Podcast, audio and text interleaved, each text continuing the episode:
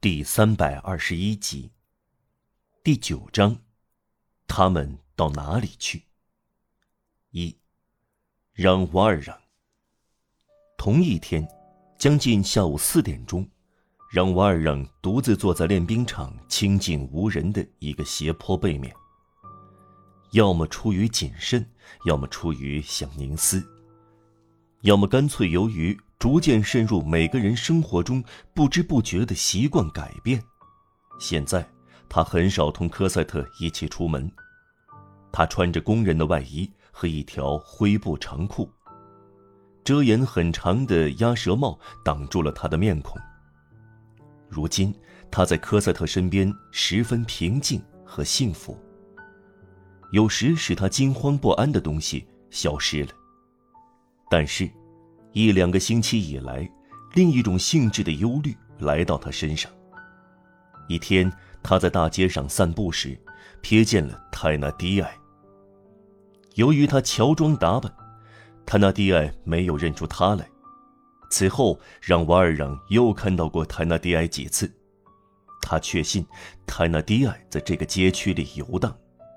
这足以使他下了一个大决心：泰纳迪埃在那里，各种危险同时存在。另外，巴黎并不平静，政治动乱给隐瞒身世的人带来麻烦，警察变得惴惴不安、疑心重重，在追捕佩潘或莫雷一类人时，很可能发现像让瓦尔让这样的人。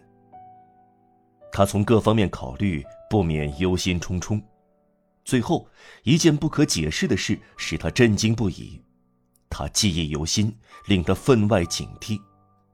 同一天早上，全家只有他起床，在科赛特打开护窗板之前，他在花园里散步，突然发现墙上刻着这行字，也许是用钉子刻的：“玻璃厂街十六号。”这是新刻上去的。刻印在发黑的老墙皮上，呈白色。墙角一撮前麻叶上撒上新落的细白灰，这可能是在夜里写的。怎么回事？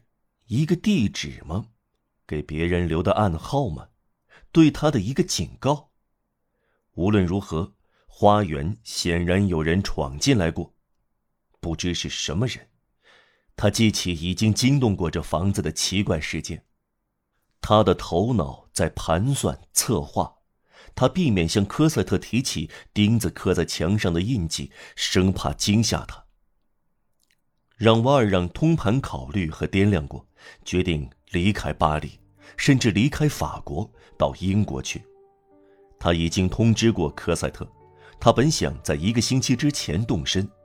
他坐在练兵场的斜坡上，脑际翻腾着各种想法。泰纳迪埃。警察，刻在墙上的奇怪记号，这次旅行还有弄护照的困难。他正在考虑时，在太阳投下的阴影中，看到一个人刚站在他身后斜坡的顶上。他正要回转身去，这时一张一折为四的纸落在他膝头上，仿佛有一只手在他头上扔下来的。他拿起纸，打了开来。看到铅笔写的粗体字：“快搬家。”让瓦尔让赶紧站起来。斜坡上已经没有人。